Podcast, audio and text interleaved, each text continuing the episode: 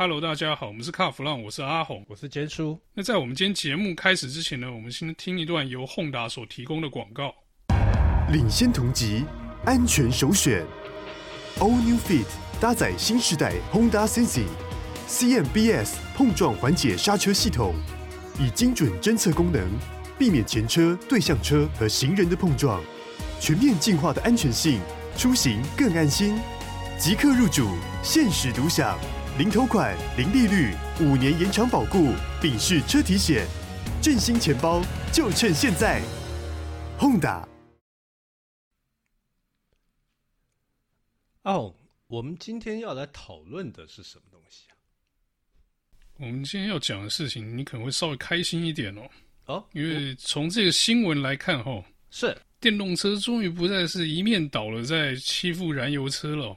哎，感觉上好像出现了一点曙光这样子，而且其实今天要讲的是一个比较像大局的方式，而不是一个单一的事件。那我们先从这个格拉斯哥的这个 COP 二零二一开始讲好了。你说那个联合国的气候峰会是吧？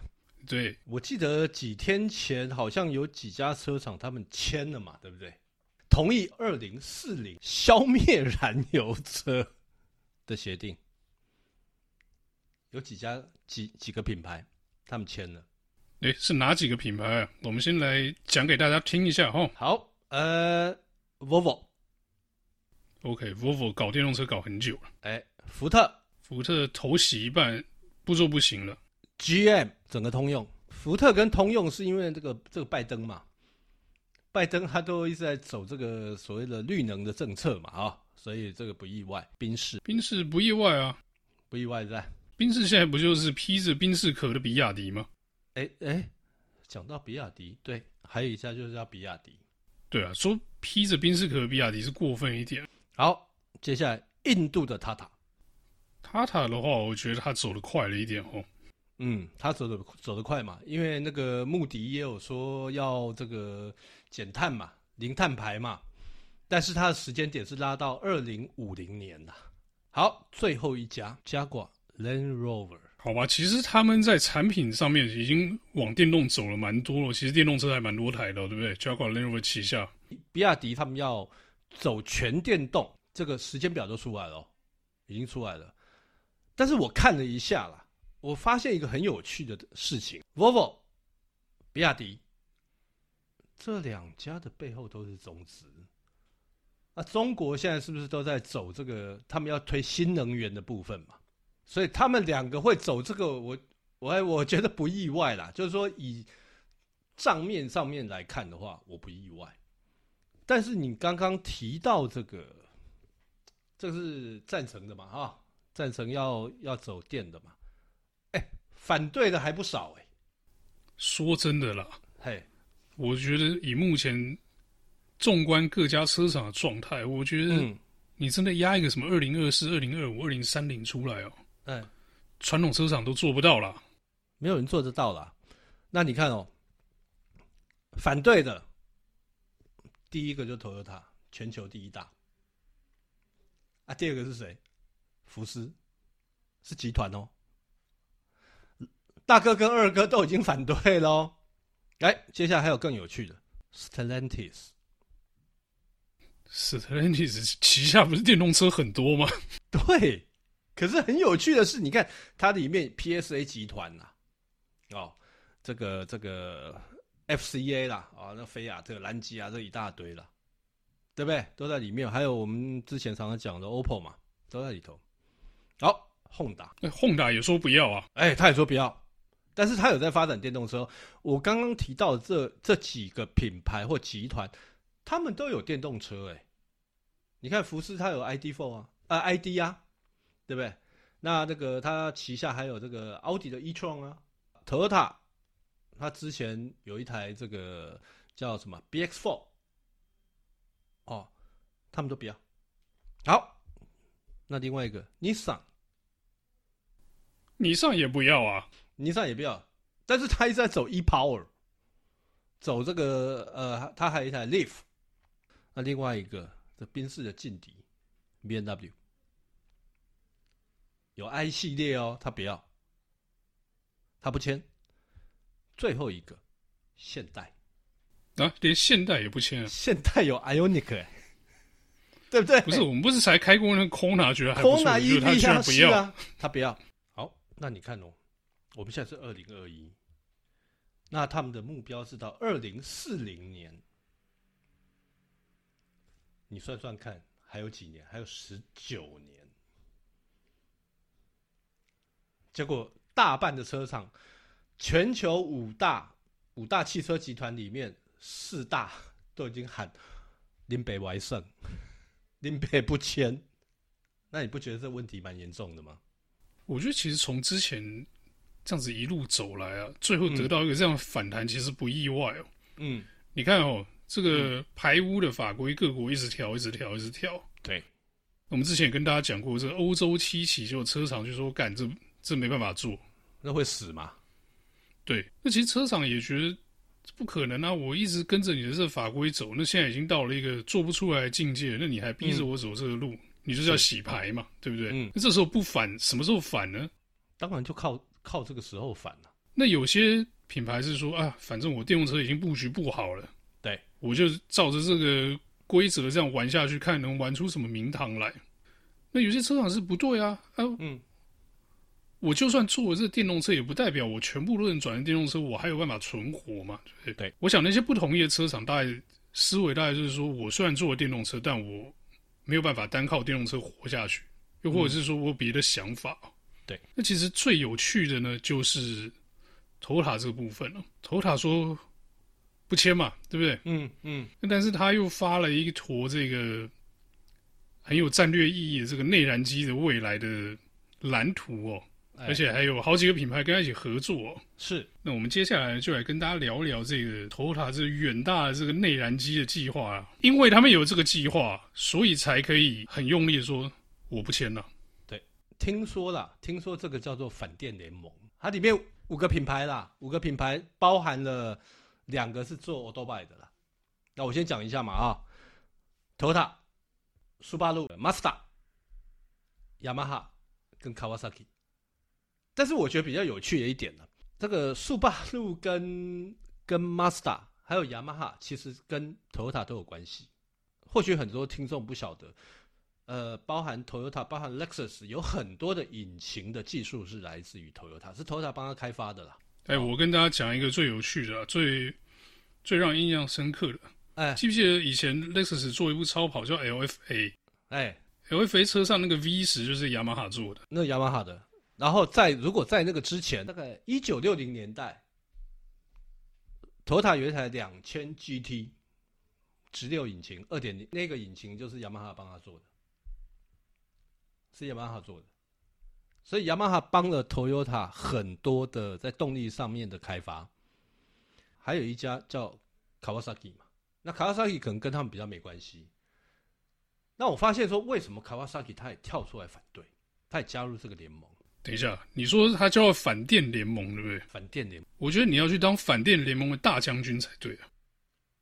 我本来就是，本来就是大将军，反正反电联盟应该请你去当总顾问才对啊！不不不不不，这个不敢，这个不敢，小的不敢。但是你看这个卡瓦萨基，目前它的产品线，好，我们不要说台湾，它它全世界的产品线，它没有速克达，有速克达，它也是别人帮他代工的。那他曾经在二零一九年的米兰车展，他那时候做了一台啊、电动搭档的机车啊，但但是那只是一个 concept car，就是一个架构而已啦，一个架构一个概念而已。那后来也没有什么，没有听他们在发展。虽然他也在反电联盟里面，但是我又觉得很有点矛盾。他跟呃雅马哈、跟 Honda、跟 Suzuki，他们又组成一个。所谓的呃电动车开发的换电联盟，他们在在日本国内了，所以我也不晓得他在玩什么。但是我觉得以对 Kawasaki 来讲，因为 Kawasaki 背后是川崎重工嘛，川崎重工的强项在哪里？发动机。啊哈，如果发动机这边串起来，那 Kawasaki 这 Autobike 的部门可以收起来，他没得玩。所以我会发现说，哎，看到这个这个反电联盟，Toyota 为首这个日本的反电联盟，我觉得这个组成是蛮有趣的。那其实我们来看仔细一点，刚才坚叔把 Kawasaki 的部分讲的蛮清楚了哈。那其实呢，这个反电联盟啊，它每一个品牌负担的任务不太一样哦。那我们从马自达来看哦，马自达要做什么？马自达要做这个次世代的生质柴油燃料的引擎哦，内燃机哦。那其实他们现在已经做出了一部这个实验用的赛车，用这个 Skyactiv D 一点五的引擎去参加比赛哦。那这个比赛的目的不是要赢啊，这个比赛目的就是测试这个燃料系统啊。速霸路的部分，速霸路的任务不太一样，速霸路要用这个生物废弃物来开发的这个生殖燃料。速霸路做的是燃料这一块哦。OK，那这个所谓的生殖燃料呢？他们要用这个生质燃料来参加这个未来的 Super Taikyu，就是超级耐久赛的系列赛。嗯嗯嗯嗯。日本很有。那这两个呢，就是马自达跟速霸路，就是走这个生质燃料这一块的哦。是。那刚才 Kawasaki 跟雅马哈，嗯，他们是负责的是另外一种燃料哦。嗯。他们负责的是这个所谓的轻动力引擎啊，这要用在摩托车上面。OK。嗯。所以以后你的欧多拜可能是加氢气的。嗯嗯嗯嗯。那 Toyota 自己又做些什么？Toyota 跟雅马哈一起，Toyota 跟雅马哈一组哦。对。那他们也是做这个氢燃料引擎。是。那氢燃料引擎呢？今年其实 RKO 已经开着那个赛车下去比了一次耐久赛嘛。对对对对。那明年他们要继续搞这个。就是那个丰田社长啊，他自己自己很爱玩车嘛，就开这个去秀了一下嘛。也不是秀了一下，他跑完全程了。其实这个东西呢，除了秀之外，更重要的就是这个实验的意义嘛。对。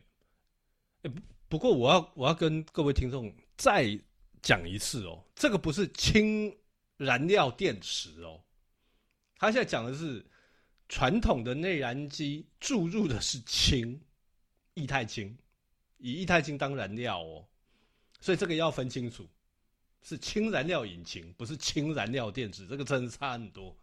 天差地别。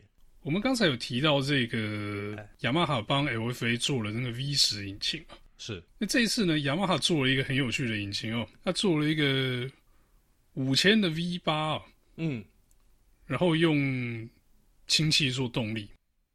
OK，那那个引擎呢，据说是用目前 Lexus 在用的那个 V 八改出来的，它的进气跟排气方向是相反，这点真的非常有趣，它用下方进气哦。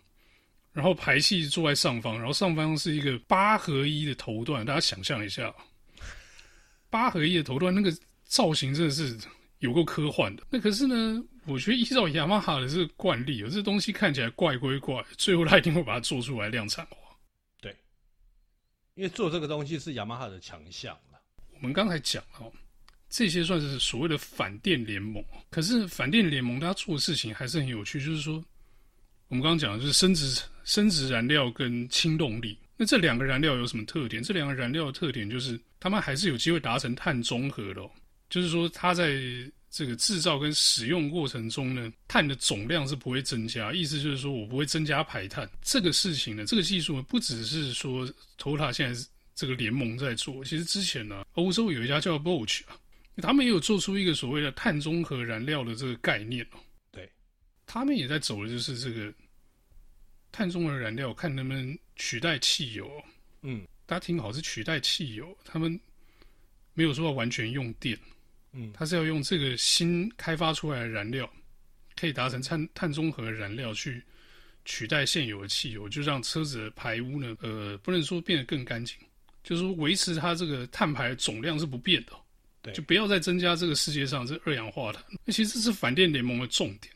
他说：“我不要增加碳，我也不用用电动车。那中间盲点就来喽。电动车的电力如果不是来自于所谓干净的这个再生能源哦，如果还是烧煤的、烧气的，那他们还是在制造排碳哦。如果说他用这个电力的来源是这个烧煤的、烧气的出来的这些电力的话，其实他搞不好还比不过这些所谓的碳中和燃料的车的排碳少。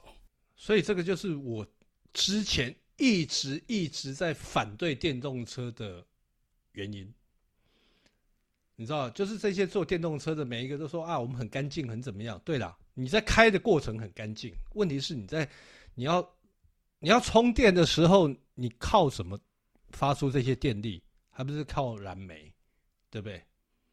啊，稀土的开采要不要污染？也是很大的污染。所以这个就是我之前一直在反对电动车。不，我不是说电动车不好，而是说这些厂商就一直觉得说，哎，我们有顾到地球的环保环境，然后没有制造污染，你们制造污染才大，这个才可怕啊！可是大家都不敢、不想去把它量化，因为量化下来的话，电动车也不要玩，因为它的污染更大。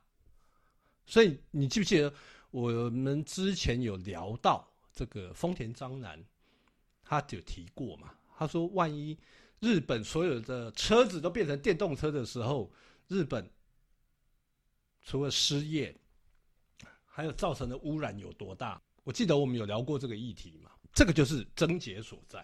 事实上，这就是电动车不敢面对的真相。是，是跟这些呃。呃，这个有心人士他也不愿意去说明的真相，他不愿意让你去知道的真相。那其实我们从另外一件事情反推回来好了，我们那时候有请 Kevin，就是辐射长官来跟我们聊电动车这一块。对，他讲到一个重点哦，嗯，他说福斯没有这么快要在台湾推行 ID，因为他们认为说充电的这个设施目前还是不是那么的完备哦。嗯，他所谓的完备是说，因为福斯是卖大量的车子。要让每一个福斯车的车主都能很顺利的充电，没有里程焦虑的时候，那那个是很困难的事情。他们目前认为，目前啊，台湾环境做不到。嗯，那其实这不止在台湾，在很多地方都是一样的。对，你如果去一个这个，不要说去到什么第三世界，我们去美国比较乡下的州好了。嗯，你充电有那么方便吗？嗯，搞不好就没有咯。你看它整个那种快洲际公路啊。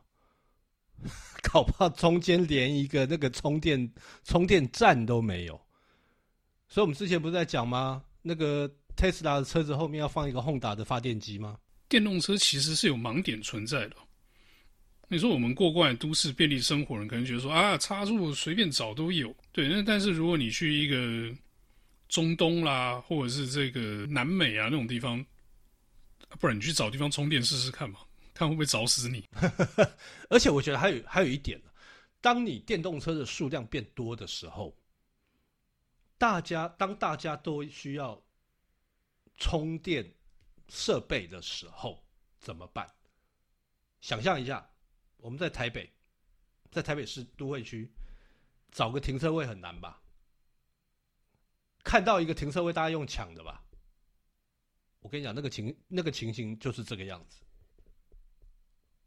你搞不好永远都找不到停那个那个充电桩，因 为永远都是有人在用，对不对？如果他没有那种什么五分钟快充可以马上解决的话，这个很难，真的很难。对，你讲什么快充啊？嗯、以目前的技术，嗯，我们上次不是问了那个厂商吗？快充一次七八百万，啊、是你要整个大型的这个地下停车场或者是这种公有停车场插满那个快充，光是费用就不可能嘛。搞不好我们税金会加重哎！我才不要为了这个电动车的充电去加税，对不对？当然、啊，这没有道理啊，是完全不 make sense。所以看来哦，目前已经想应该已经形成两个阵营，好，一个是反电，一个是永电。至于这两大阵营未来是怎么样的发展，我觉得就让我们拭目以待。好，我们的今天的节目呢，就到此告一段落。谢谢大家的收听，谢谢。